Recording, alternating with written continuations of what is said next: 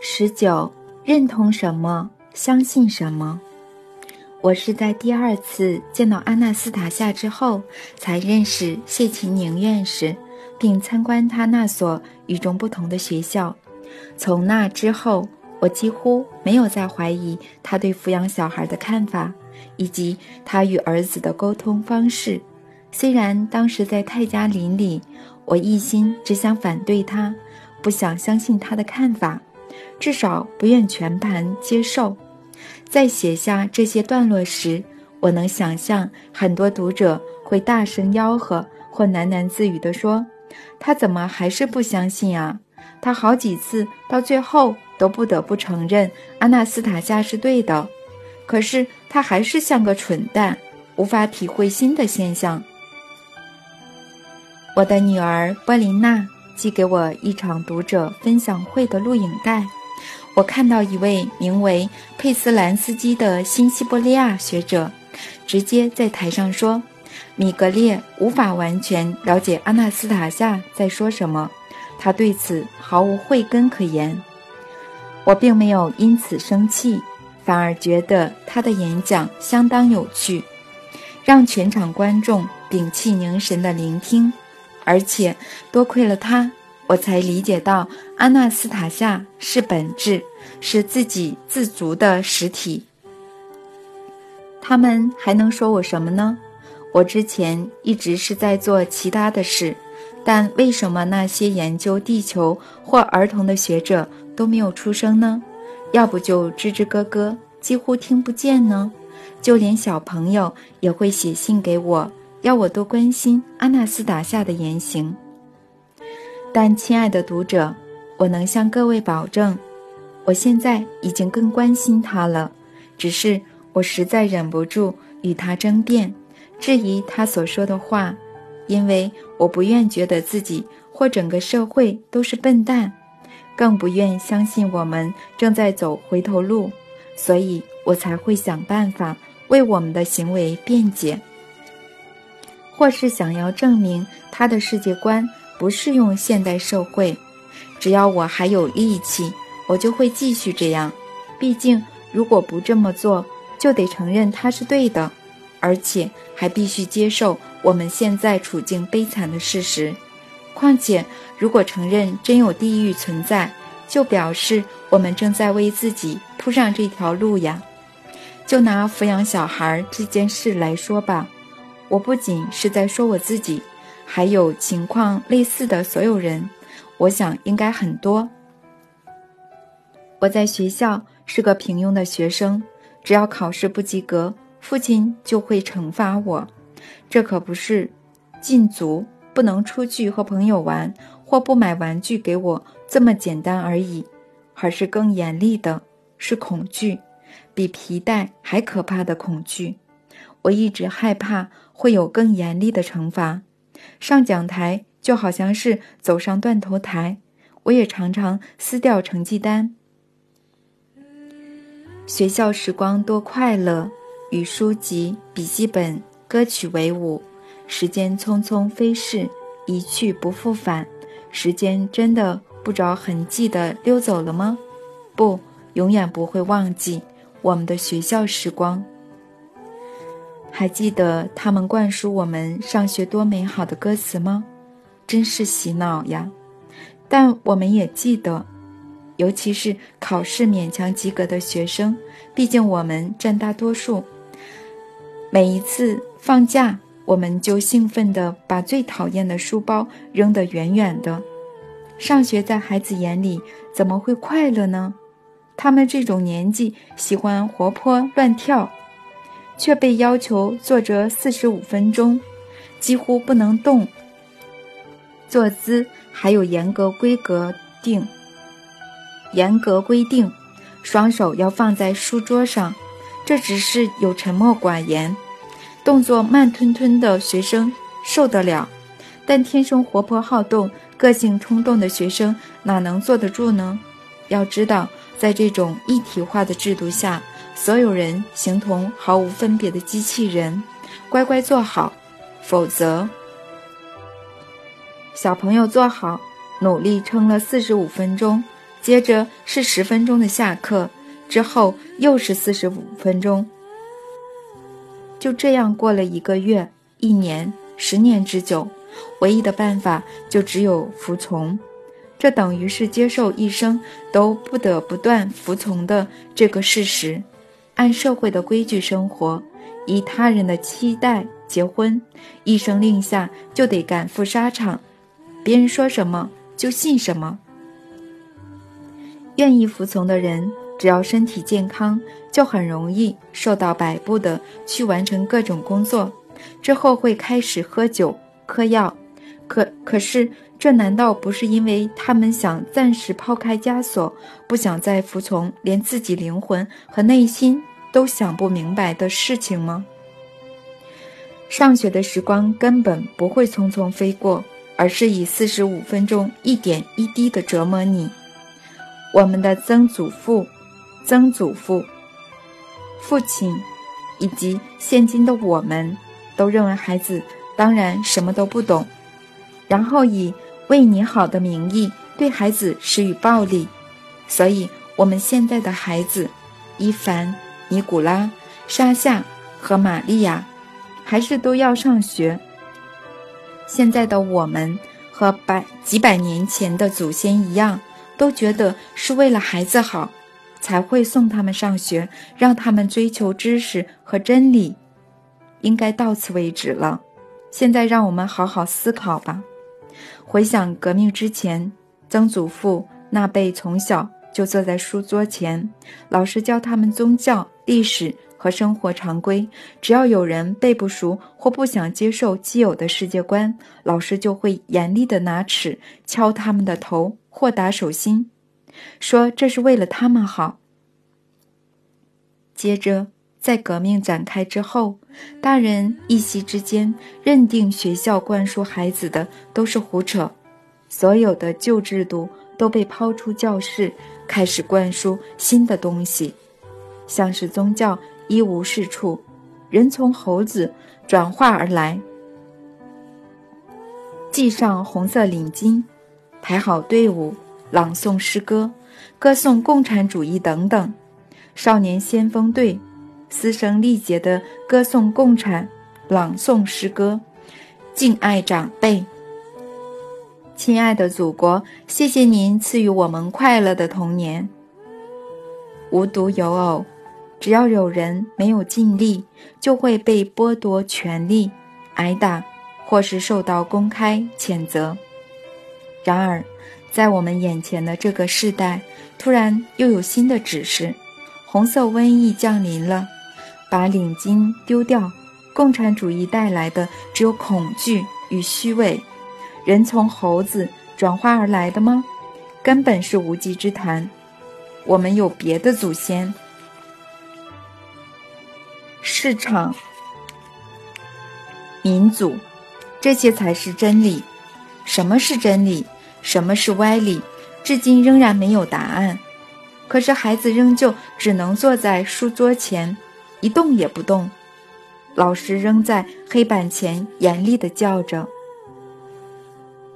几世纪以来，孩子饱受精神折磨，这有如无形的洪水猛兽，迅速地将每个新生儿赶入某种看不见的牢笼。而这头猛兽有群忠诚的士兵，是谁呢？是谁在精神上耻笑孩子呢？耻笑每个来到世上的人呢？他们叫什么名字呢？从事什么职业呢？难道你们就能轻易接受他们就是学校老师或家长吗？而且还是受过教育的父母？我可没办法马上接受，你们能吗？现在，如果有老师没有准时拿到薪水，他们会罢教，然后说我们不教了。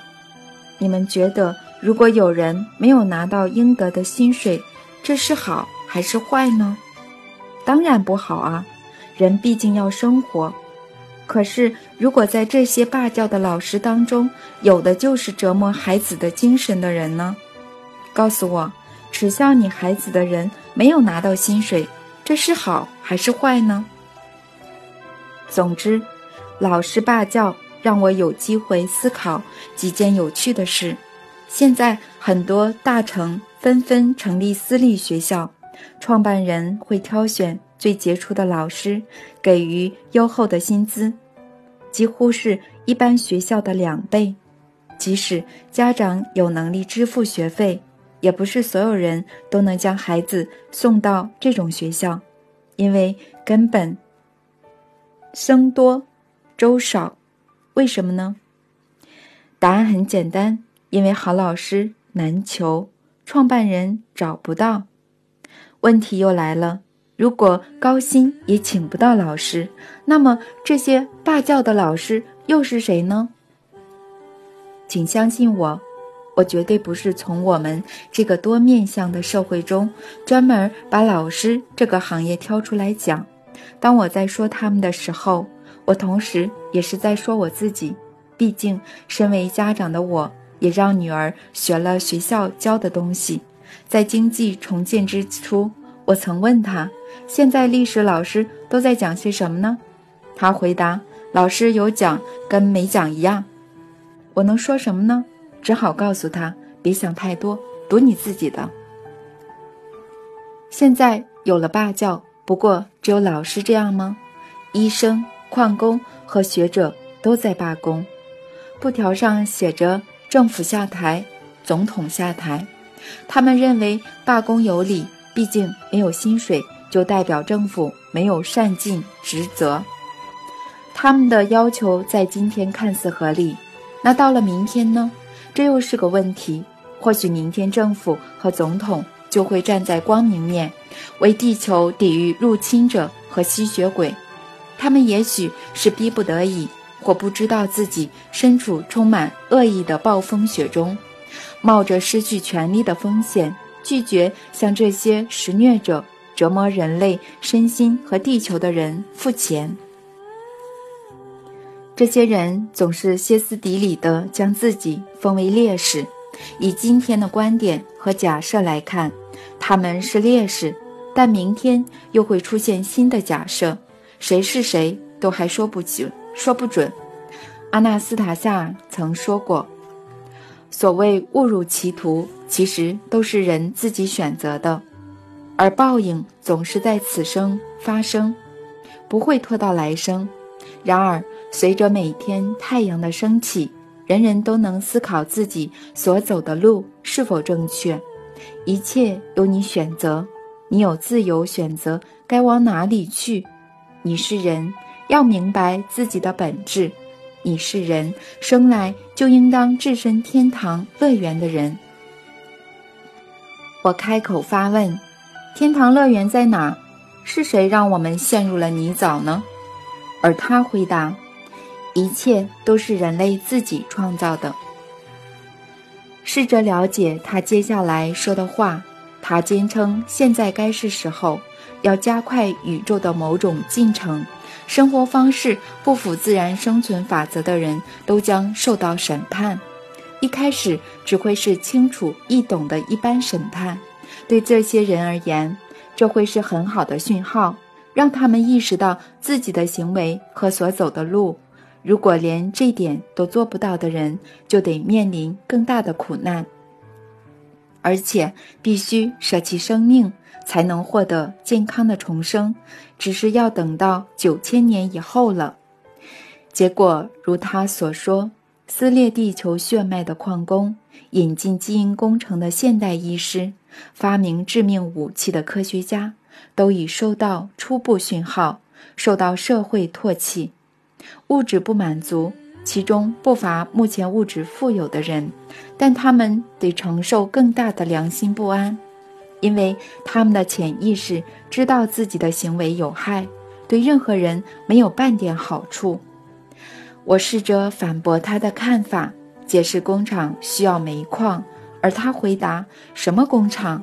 你是说排放废气、燃烧本是供给人类呼吸的空气，将金属制成步枪和子弹的工厂？”换言之，他坚称我们创造的人造。维生系统非常不完善，目前的所有成就终将导致灾难。各大城市的土壤遭到掏空，自然的地下溪流和地壳深处涌出的纯净泉水被各种管线和水龙头取代，其又因无法自我修复而逐渐腐败。这些腐败物再跟着水流到每户人家的水龙头。阿纳斯塔夏还说：“人类迟早有一天会明白的。”地位最崇高的科学家会到菜园找老太太，挨饿到要求她施舍给自己一番一颗番茄吃。科学家和他虚幻的发明，老太太根本不需要。他不认识这些科学家，也不想认识。没有科学家，他也能过得很安逸。可是科学家就不能没有老太太了。他们活在一无所获的幻象世界，没有前途可言。老太太与大自然为伍，与全宇宙为友。宇宙需要她，但不需要科学家。我试图反驳，表明如果我们不制造武器，只专心照顾大地的话，国家就会变得弱小，其他有武器的科技强国便有机可乘。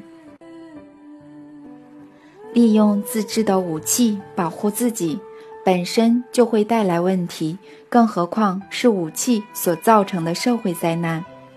好吧，就说他们会失去所有，带着机关枪跑到老太太的菜园。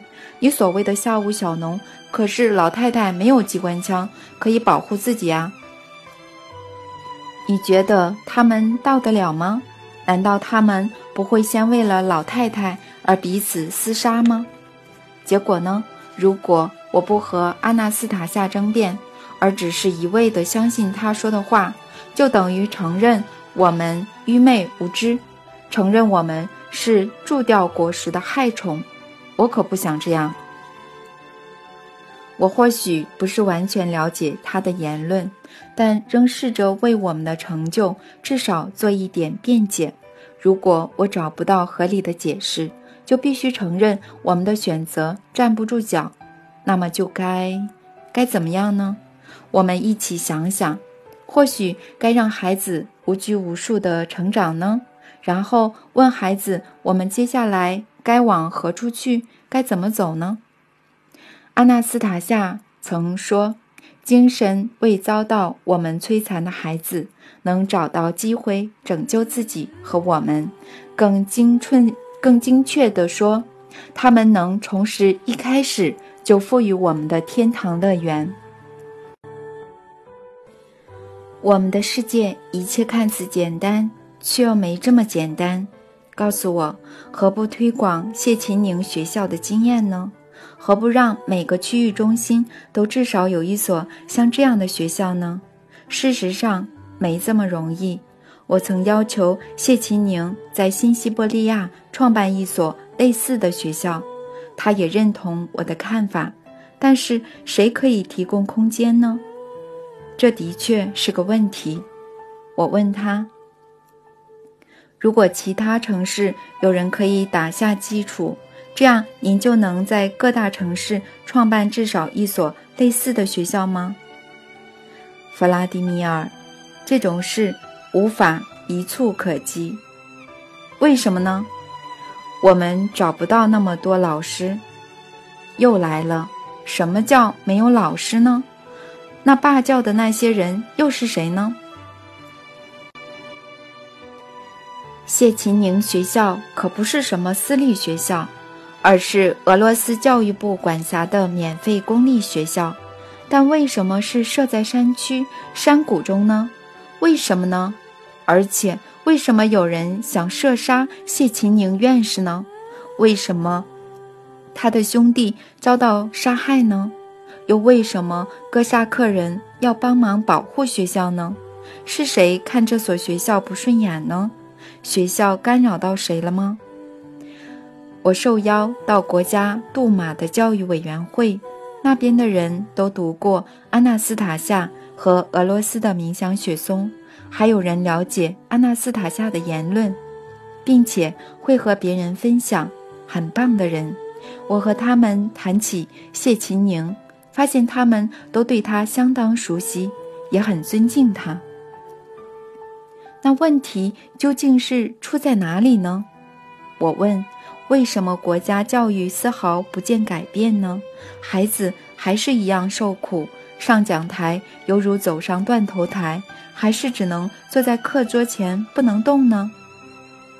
对方的回答令我十分难过。很不幸的，这对现在年纪还小的人来说真是个悲剧。矛盾的是，在听到以下令人伤心的回答后，我发现老师正是那道无法跨越的障碍。请告诉我，这么多的学术头衔和学位，还有关于孩子教育的无数论文，该怎么办呢？学术机构该何去何从呢？毕竟他们已经定出制度了。机器开始运转后，就很难在瞬间让飞轮停下来，而且所有的论文作者一定会捍卫自己的观念，特别是有教授头衔的人。我还得知，我还得知一位女性国会议员在参访谢奇宁学校后抱怨：“我完全不懂这学校在做什么，搞得好像一个不寻常的派系。”我不清楚派系的具体意义，后来还找了字典来查，里头写道：派系一从正统教义分出的宗教社群或团体；二专于圈内窄小与兴趣的孤立人士团体。不知道这位议员的用词是什么意思，但我想这两个定义。都不适用于谢秦宁学校。如果真的是分出来的，那么是为了摆脱好的还是不好的呢？如果真要说是非，是分离，想必是摆脱对孩子的折磨吧。至于国会，还有秉持这些言论的议员，我不予置评，就让各位读者自己想。第二个定义是不是就在说国会的一些派别呢？派系是吗？谢秦宁遭人开枪，但他是堂堂一位男子汉。现在哥萨克人或许会帮忙帮忙他。阿纳斯塔夏也说要保护这些新的幼苗。我这下明白了，阿纳斯塔夏还是别走出泰加林好了。如果他再激进一点，一定会用光线对各种论文。头衔和任何腐败之事，穷追猛打了。不能这样，他说我们得用缓和一点的方式改变众人的意识。总之，我写了这篇自己对孩子教育现代学校的看法，或许有点凌乱，不是很真诚。因为若要真要描述我国的学校，就会写出一堆脏话来。不过，在我和阿纳斯塔夏相处之后，我的写作风格就变了，不是所有的字都合适。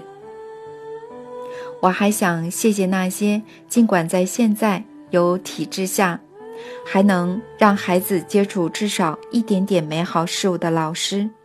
就像谢琴宁说的，让孩子参与自然的宇宙进程。我要向你们深深一鞠躬。另外。我还从阿纳斯塔夏的教育言论中得到一个最重要的讯息，那就是将孩子视为人。孩子和我们成人相比，体能上当然比较弱势，但他们却比我们好太多了。他们纯洁又没有教条的束缚。我们想对孩子说理之前，自己要先明白这个世界，我们自己，我们要自己思考。至少暂时忘记他人的教条。至于我们这些企业家，应该要在每座城市寻找老师，为我们孩子、孙子的教育基础尽一份心力。二十通灵者，我在泰加林一天过着一天，始终无所事事。阿纳斯塔夏总是忙东忙西的，儿子虽然年纪还很小，但在野生保姆的帮助下都能打理好一切。奇怪的是，人类好像想出了很多活动，就只是要让自己有事情做罢了。在这里，就只有到森林散步和思考。所以我到了森林里，边走边想事情。我又走到了湖畔，我在最喜欢的雪松树下坐着，看着满是读者信函的袋子，心想：可别忘了要让阿纳斯塔夏回答所有的问题。等到他走近，我立刻开口问他：“有看到这些读者的信吗？我都分门别类好了，有关于抚养小孩、各种建议、宗教、俄罗斯的使命、战争、诗歌和祝福，还有来自通灵者的信，看到了吗？看到了。我首先问他关于通灵的事情，有些人自称，其实是在信里写道。”能与外星文明交流，和过去一些特定的人沟通，还能听到各种声音。有些听到的人表示，自己记录到宇宙至高智慧传达的许多信息。我们有很多大量出版的书在讲通灵，例如布拉瓦茨卡娅这位女作家就写过几本很厚的书，还有知名的列里赫夫妻也写过书并作画。在许多国家都有读者，并办过画展，而其他人听到呃声音的时候，则会慌张失措。你看，这里就有一封小女孩从克林骑士寄来的信。她听见有声音说自己是智者，她必须听命于他，这让她感到害怕，而想寻求协助。他们真的能和人沟通吗？这是怎么一回事呢？你觉得外星文明是什么呢，弗拉迪米尔？嗯，就是其他星球或星星上的聚落，或者身边某种隐形的东西。如果真的是和过去的人沟通，意味着他们住在某个看不见的世界里。弗拉迪米尔，每个人都有能力接触全宇宙，包括看得见和看不见的。人人都能自如地和某事或某人沟通，运作的方式类似于从你们的收音机听取很多电台传播各式各样的讯息。收音机的收收音机的主人必须选择想听的频道。人类是收音机，同时也是主人，能收到什么电台、什么来源的声音，嗯，端看人类的意识。感觉和纯洁的程度，人类收到的通常是自己能领会、了解并使用的讯息。过程中要保持心平气和，不要去理会崇不崇高的凡人声音。假如声音自寻崇高伟大，就表示他想利用你的虚荣心。如此崇高的我，在茫茫人海中选中你一人，你将成为我的信徒，你也将优于所有旁人。一般而言，这些话都是来自没有灵魂的低等生物，他们没有肉体，所以才试着挤出人类的灵魂，占据别人的身体。他们会利用人类的心智、虚荣心以及人类对未知事物的恐惧。但很多读者在问，要怎么摆脱这些声音呢？这很简单啊，其实他们个性胆小又没有智慧，只需要警告他们走开。如果不照做，我就用思想将你烧为灰烬。他们清楚知道，人类的思想比他们强大数倍。嗯，另外，嗯，还可以咀嚼白屈菜的叶子。首先，把叶子放在掌心，心里对他说：“叶子呀，请帮我摆脱所有不洁力量。”如果很多人都想和同一个来源沟通，那该怎么办呢？你看，很多人在信中写到自己能和你说话，但这是真的吗？如果真是这样，你又怎么有时间回答所有人呢？毕竟他们有很多人，全都说能直接与你沟通，也说你会给予回复。人人都能产生想法，且每一个想法都会存在，不会消失。你和我所想的也存在于空间中，里头还有我的梦想、我的想法，希望听到的人都听得到，很多人可以同时听到。问题只在于接收者所能允许的失真程度。失真是什么意思呢？这和什么有关呢？和接收者的纯洁度有关。弗拉迪米尔是想自己在听一般收音机的演说，可是有杂讯干扰，让你听不清楚每个单词，有些字你听不懂，也不清楚背后的概念。这时你会怎么做呢？嗯，试着猜出听不清楚的是哪些字。是呀，可是添入的字可能会改变或扭曲声音传达的意思，意思还可能因此变得完全相反。只有你自己的纯洁，才能让你听到真理而不失真。如果本身不足够，你的心情和纯洁就不应该怪罪于声音的来源。在你们的物质生活里，你们的世界里，四处都有声音的来源。他们宣称自己是真理，想要控制你的心智和意志，把你的生活打造成他们想要的样子。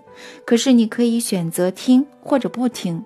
既然你有选择的权利，就不能怪罪别人。真的如你所说的好了，但如果真有问题是全宇宙都找不到答案的呢？举例来说，有人向你提出问题，可是空间中没有可以回答的想法，你自己也没有想法，这时会怎么样呢？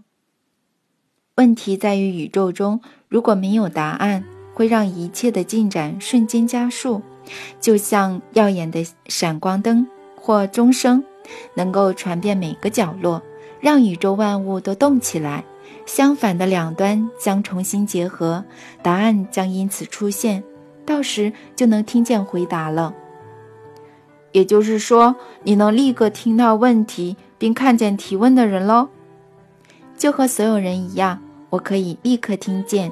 可惜的是，几千年以来，人类都在问同样的问题，这早就有答案了，却没几个人听得见。我们该怎么判断来源是不是真理，或者说接收的时候有没有失真呢？毕竟我们在听外面的声音时，耳朵里本来就没有杂音，而且你说答案出现的方式就像是自己产生想法一样，有什么能帮助我们判断声音是好是坏呢？毕竟所有听到声音的人都觉得自己听到的只会是至高智慧。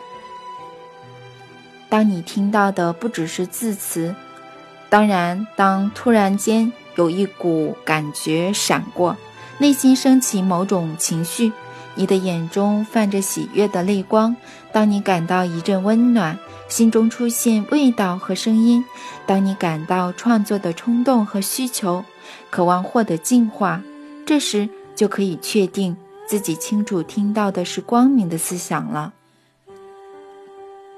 如果你收到的是冷冰冰的讯息、命令或指令，甚至是谈论好的事情，或许听起来很睿智，甚至是非常睿智，而且讯息来源宣称自己相当崇高、强大，你用你就应该知道，好的背后会隐藏不好的，少了完美的，呃栖息栖身之处，他们只想要跟你，让你跟随他们，帮他们达成自己的目标。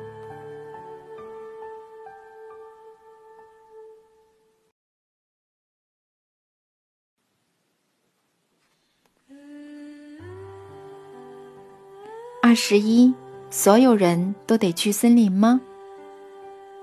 阿纳斯塔夏，还有一个问题：有些读者想要像你一样住在森林里，有些试着找你的人不断打听方向，有些则是想在森林里弄个聚落。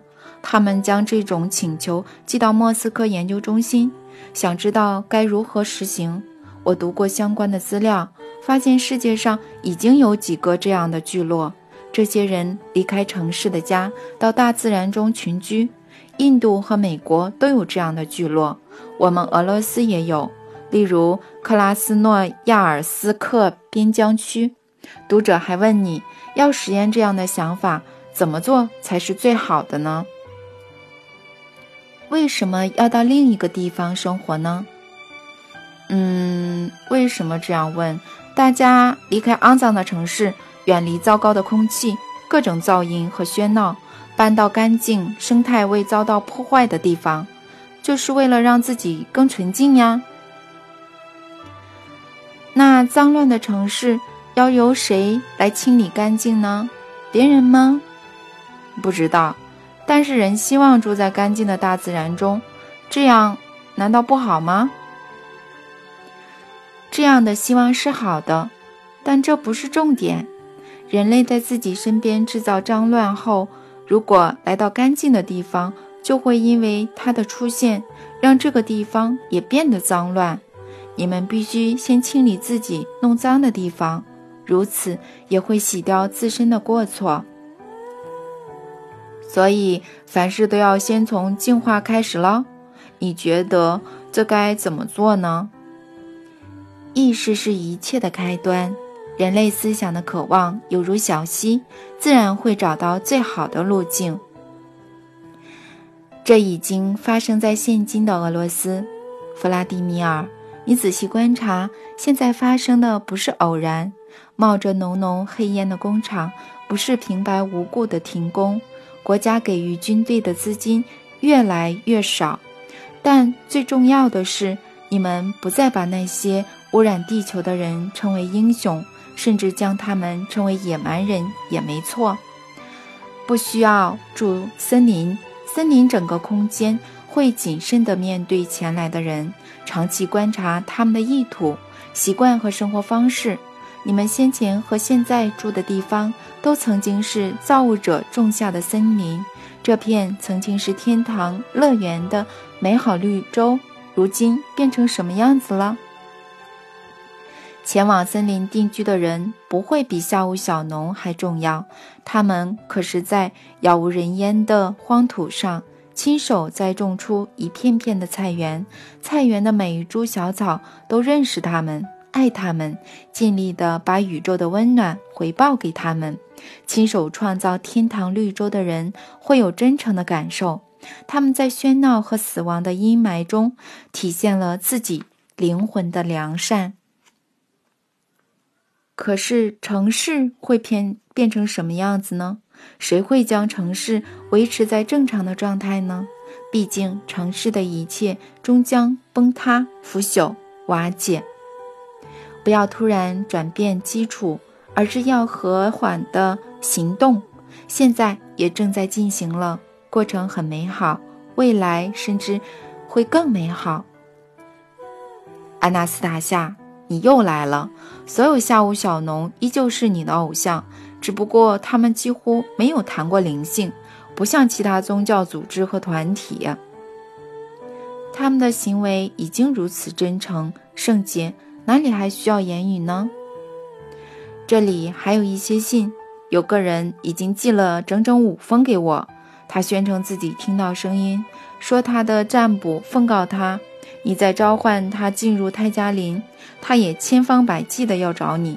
他不止在信中威胁我，还跑到莫斯科研究中心找松采夫。他说我们把你藏起来了，要求我们帮他规划行程到泰加林见你。这种人还不止一个，你要怎么回答他呢？我想你也知道，他们都爱上你了，觉得自己应该跟你一同做好事，和你一起生活在森林里。我会回应所有真心诚意的人，谢谢你们的爱，但我从未邀请任何人进入森林。你们在这里能做什么呢？能贡献什么呢？如果你们的利益良善。就请待在原来的地方实现吧，让你们的爱照亮身边的那些人。二十二，安纳斯塔夏中心。国内外一些城市已经有人以您的名字成立中心，这些人寄了很多信给我女儿波琳娜，我就念其中一封信好了。她自己回复了几封信，其他封都转寄给我。可是我没办法全部回复，而且有几封信压根儿就不知道该怎么回应。还有人把这些中心视为某种派系，请你听听其中一所中心的信，然后想想要如何回应吧。我拿起一封波琳娜转寄给我的信，接着一字不漏地念给阿纳斯塔夏听。波琳娜，你好，我是瓦列里·安纳托利耶维奇·卡拉修夫，仅代表 B 校的阿纳斯塔夏生态创作中心冒昧来信。B 中心于1997年12月4日成立，虽然成立时间不长，但是运作已渐渐步上轨道。承蒙您父亲的著作，B 中心才得以成立。我们所有人实在相当感激。阿纳斯塔夏犹如黑暗国度中的明亮光线，那些未失去创造力的大人小孩正受此鼓舞而聚集着创造力量。捍卫他们的荣誉与尊严，并一同朝光明的理想努力。相信祖国俄罗斯的幸福操之在己，取决于自己的思想。我们了解他正在承受怎样的黑暗力量，于是希望可以尽我们所能的帮助他。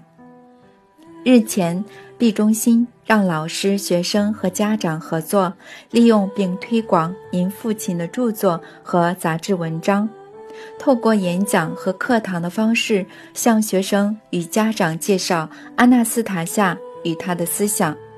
另外，我们也试图汇集对阿纳斯塔夏能力做出解释的学术文献。我们知道，唤醒人类意识的工作实在不易，人类思维的惯性。难以克服，所以我们以平和自信的态度行事。如今已有一些有趣的发现。有些人将阿纳斯塔夏视为美丽的童话故事，有些人在初读小说后便加入我们的行列，少数几人却是散布有关阿纳斯塔夏的谣言，说他只是某种派系。这种看法总是引人发笑，但就如圣经所言：“父啊，赦免他们，因为他们不知道自己在做什么。”最重要的是，我们很高兴，阿纳斯塔夏将我们聚在这个乡下地方，这里的农业趋近于荒芜。国营农场因为经营者忘记众人的需求和衰败。这里正是米哈伊尔·加里宁的出生地，维尔赫涅特洛伊茨基国营农场也曾在此有过相当繁盛的时期。在加里宁乡村学校里的阿纳斯塔夏中心，目前已发起彩虹计划，至于规划并以创意取向实践土地发展，提供年轻世代的劳动及道德教育。以及为纯净自然的农业生产打造基础。彩虹计划的目标亦包括由年轻人组织一个名为“罗斯的文化及天然产品协会”，管辖拉达斯拉夫文化中心和罗德天然产品复合制厂。多亏阿纳斯塔夏的协助，此项计划才得以创立。不信的人就随他们去吧，即使计划看似不切实际，我们仍会努力加以实践。我们的另一个目标是让年轻人感受自己创造力所带来的收获。彩虹计划的其中一个方向便是研讨地方历史，学习我们家乡的远古历史，以及我们斯拉夫祖先的生活和文化。维尔赫涅特洛伊茨基的附近曾有梅德韦兹城，可是几乎无人知晓，而彻底消失在地球上。梅德韦济查河的两岸边能找到斯拉夫人的坟冢，那里曾是梅德韦兹人和鞑靼人交战的地方。而这些坟冢和格连吉克的石墓是否有同样的重要性呢？我们不想对此一无所知。所以，希望取得相关的资讯。我们要尽力保存并重建，哪怕只有一点碎片也好。波琳娜，这是我们对阿纳斯塔夏的请求。我们将于春天建立培训雪松的苗圃，感谢我们的在地同胞林务员格里高利沙波什尼科夫留给我们如此美好的礼物，让我们得以实现计划。我们由塔季亚娜、亚科夫、达芙林、达芙娜、萨欧涅基娜、萨欧涅基娜来自西伯利亚。带领的儿童剧团将会根据阿纳斯塔夏演出戏剧，孩子对此相当兴奋。我们由衷希望其他因阿纳斯塔夏而成立的中心或协会能够和我们联系。愿它明亮的神圣光线能将遍布俄罗斯的各个中心串联起来。即使只是通过信的形式交流，都能增强我们的力量，协助我们更快找到答案。中心地址：加里宁学校阿纳斯塔夏生态创作中心，幺七幺六二二特维尔州加里宁区，维尔赫涅特洛伊茨基村。B 中心仅将以下诗歌献给支持阿纳斯塔夏的所有人。听从指示吧，兄弟！为了帮助阿纳斯塔夏完成世界幸福的梦想，为了将浩劫甩在背后，为了将灾难抛诸脑后，我们清晨六点带着善意苏醒。带着微笑，带着淳朴的心，伸向高挂天际的繁星，让我们不再无聊烦心，如同回到孩童的时光，倾心朝向亲爱的母亲，仿佛对着新娘：“亲爱的，抓着我，我在这。”淘气的微笑让我们醉心。就在此时，母亲的脸庞有了回应：“你好。”大自然母亲，创世之际，你与上帝父亲同在，你生下我们的英雄，他们成了宇宙之最。斯拉夫女人，我们的姐妹，我们一直在等你的到来。你的光线照亮了我们，我们将依从你的指示，听从指示吧，兄弟。随书中指示，在六点醒来。想十五分钟美好的事，黑暗将不会再来。全力保护我们姐妹，不让后代心力交瘁。我们回应呼求，不喊累，怎能让他们独自面对呢？这早已不是第一次突破一层层的包围。俄罗斯舰队军官瓦列里，波琳娜，祝您万事如意。B 中心人员都很期待能收到有关阿纳斯塔夏的任何讯息，也请代表我们向您的父亲致上无限祝福，新年快乐。阿纳斯塔夏，你对这封信有什么看法呢？我看到人类的灵魂中有着美丽的志向，而这不是你我的功劳。而是他们灵魂本身的力量与美丽，他们的名字才更值得拿来命名，而不是我的。我是在造物者的摇篮中长大的，他们的灵魂可是熬过地狱的折磨而存活下来的呀。接连不断的痛苦、失去、诱惑和空虚，日复一日的让他们偏离正道，但他们的灵魂全都熬了过来。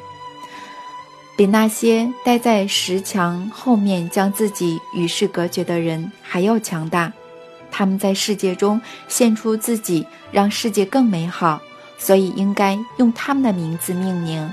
如果所有中心都以我命名，就会形成崇拜，这是不应该的。